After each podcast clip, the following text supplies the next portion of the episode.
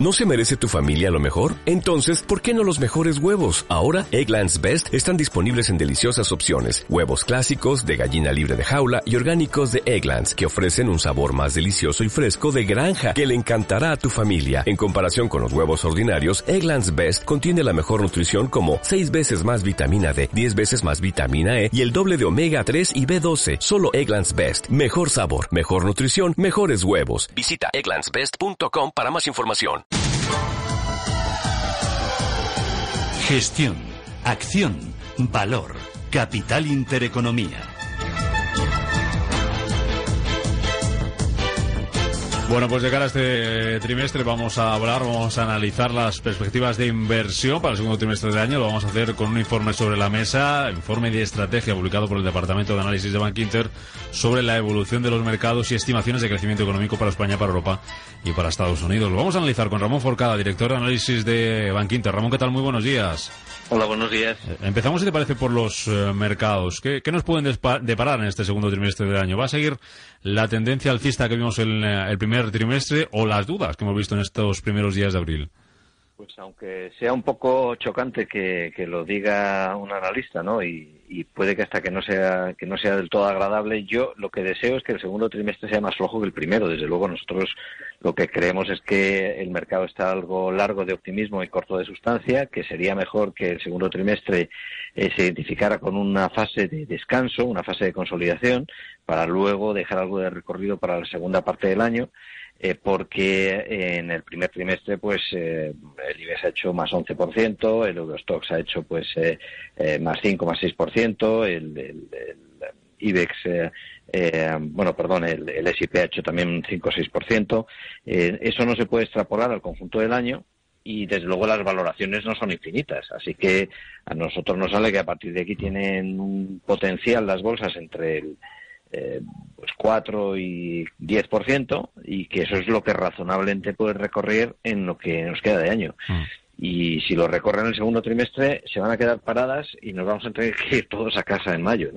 Yo creo que lo lógico es que haya una consolidación y esa consolidación esperamos que sea en el segundo trimestre, que es cuando los resultados empresariales, la macroeconomía, que está yendo todo muy bien, está ya recogido en precios, pero no tiene capacidad de, sorprender positivamente, se complica un poquito el auge estratégico y debería descansar un poco. Ya que estamos con la renta variable, Ramón, en bolsa, ¿qué valores, qué sectores pueden ser interesantes de cara a estos meses? Pues eh, para nosotros sigue siendo bancos, tecnología e industriales, compañías eh, cíclicas eh, pues el estilo de Arcelor, eh, compañías eh, Automotive, incluso Indra, bancos, bancos como CaixaBank, Santander, con más riesgo, pero, pero solamente para quien tenga auténtica tolerancia al riesgo, pues Deutsche Bank, por ejemplo, tecnología, AMD, SAP, Indra, como digo, eh, pero sobre todo esos tres sectores son típicos de una fase de consolidación del ciclo mejor y eh, yo pondría especial foco sobre los bancos. Creo que hay un proceso final de reconstrucción de ciclo económico que se corresponde con la reparación de los balances de los bancos y eh, durante estos meses que tenemos por delante pues vamos a ver cómo los últimos problemas del sector bancario que están en Italia, que están en Portugal, que están puntualmente en alguna entidad española que tiene que tiene un problema estratégico, ¿no? Que todos sabemos eh, quién es, pues pues acabarán resolviéndolo y, y este es típico de una fase final de ciclo a mejor los eh, principales riesgos eh, que le pueden llegar a los eh, mercados, ¿por parte de dónde? ¿Por dónde pueden venir? Pues yo creo que a corto plazo, eh, hipotéticamente, eh, que haya un ajuste muy brusco en bonos. Nosotros creemos que los bonos eh, son el activo donde el riesgo está ubicado actualmente, porque los bancos centrales pues han inyectado mucha liquidez en el sistema y han llevado los precios más allá de, de niveles razonables y, por tanto, elevando un poco la perspectiva sobre cuánto debe valer cada tipo de activo, a nosotros nos parece que las bolsas todavía están algo baratas, tienen recorrido sobre todo capacidad de mejora, pero los bonos, en muchos casos, los soberanos con tipos negativos, pues no tiene sentido. Mm. Entonces, eh, si la corrección en los bonos se produjera hipotéticamente de manera rápida, eso sería malo porque generaría una sensación de inseguridad que afectaría también a las bolsas y a todo tipo de activos, el inmobiliario incluso.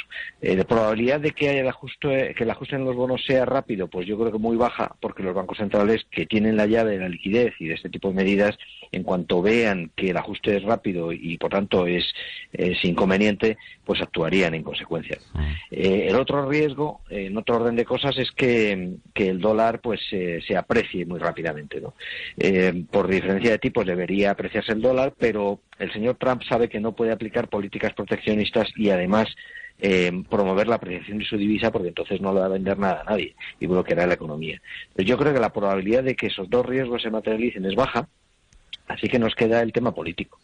Y el tema político, pues eh, yo creo que después del desenlace electoral en Holanda es menos relevante el riesgo. Y es verdad que en Francia a veces preocupa un poco pero en realidad lo que acabará sucediendo es que en la segunda vuelta no gobernará el Frente Nacional, tampoco va a gobernar en elección, que es un poco la extrema izquierda, y muy probablemente gobernará Macron, de manera que el día después de las elecciones francesas nos vamos a encontrar con que el escenario es mejor de lo que, de lo que muchos decían. En junio, eh, Ramón, para cerrar el eh, trimestre, el segundo, eh, la Fed podría subir los tipos de interés, celebra reunión días 13 y, y 14. ¿Qué probabilidades hay de eso y cómo podría afectar al mercado? Yo creo que hay una probabilidad muy elevada de que lo haga, de que lo haga en junio y de que lo haga en diciembre. Nosotros creemos que después de la subida que ya ha aplicado, eh, aplicará otras dos más. Si las cosas van muy bien en Estados Unidos, será mala señal, porque aplicará tres más. Pero digamos, digamos que el escenario central es dos más, con una evolución en la economía americana razonablemente buena o muy buena, pero sin que les lleve a sentirse muy presionados a los miembros de la Fed. Eh, si sube en junio, está completamente descontado. Yo creo que esas dos subidas están descontadas, junio y diciembre, diría yo y por lo tanto el dólar no debería apreciarse ni, ni las bolsas deberían resentirse por eso. Es más, si no aplicara la subida en junio, yo creo que estaría pasando algo raro y es entonces cuando el mercado se preocuparía. Mm, del eh, que no podemos esperar gran cosa este trimestre es del Banco Central Europeo, ¿no?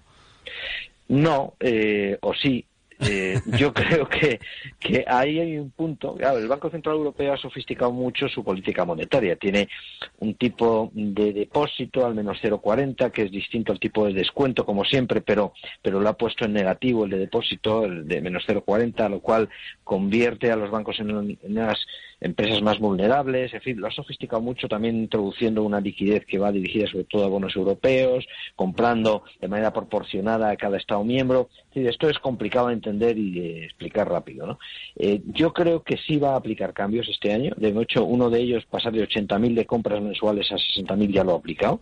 Eh, creemos que va a seguir bajando, no en diciembre o no antes de diciembre, pero puede que introduzca algún cambio. Por ejemplo, ese menos 0,40 de depósito lo puede pasar a menos 0,30, menos 0,35, menos 0,25, puede aplicar uno o dos, uno, dos movimientos. ¿no? Yo creo que algo más vamos a ver en el BCE y será señal de que, de que las cosas van en la eurozona mejor de lo que los europeos pensamos, como yo creo, que es que están yendo mejor de lo que en general se piensa. Eh, por cerrar los mercados de las materias primas, ¿qué esperáis desde Bank Inter para este trimestre? Bueno, eh, Vamos a ver, en materias primas eh, los precios eh, van a estar bien eh, respaldados, bien sostenidos en niveles actuales, sobre todo lo que son materias primas industriales. El petróleo es complicado que caiga por debajo de los 50 dólares. Creemos que el rango 50-55 es el razonable. Eh, puede subir un poco cuando haya factores geoestratégicos que, lo justifiquen. Pues ahora tenemos un poquito más de ruido pseudo-militar, tanto en Irán, Estados Unidos como Siria, pues eso lleva el dólar a 56 prácticamente, el Brent por lo menos, eh, quiero decir el petróleo. Y, eh, pero las materias primas no, yo creo que por un lado no son una preocupación, porque vayan a subir de precio eh, de manera brusca y tampoco son una preocupación porque vayan a caer, lo cual da cierto soporte a las economías emergentes para que empiecen a estabilizarse, que ya lo están haciendo. Mm. Eh, de manera que yo pensaría más, eh, sobre todo en, petróleo, que es la más relevante para lo que nos importa, en niveles 50-55, sin que caiga de 55, pero sin que llegue a 60, y son niveles muy buenos. Mm. La, última, Ramón, de, la inflación. ¿Qué podemos esperar en cuanto a su comportamiento en este trimestre y cómo puede afectar a todo lo que hemos dicho hasta ahora? Eh, pues la inflación es más un susto que una realidad.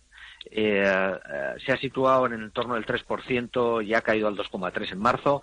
Nuestra impresión es que para finales de año podría estar en 1,9, 1,8, incluso por debajo. Responde sobre todo a estímulos de tipo energético y de alimentos frescos y que va a situarse en la eurozona en el torno del 1,5, una cosa así, tal vez un pelín por encima, y en España pues un poco por encima de la eurozona. Podríamos estar hablando de pues eso, 1,7, 1,9. Y eso no genera problemas a los bancos centrales, al Banco Central Europeo, para mm, entrar eh, pues subiendo tipos antes o retirando estímulos antes, ¿no? Lo cual es un contexto en términos de competitividad y tipos de interés muy bueno. Pues son las perspectivas, las previsiones de inversión para el segundo trimestre de este año, con ese informe de estrategia publicado por el Departamento de Análisis de Banquinter. Ramón Forcada es su director. Ramón, gracias como siempre. Gracias, buenos días.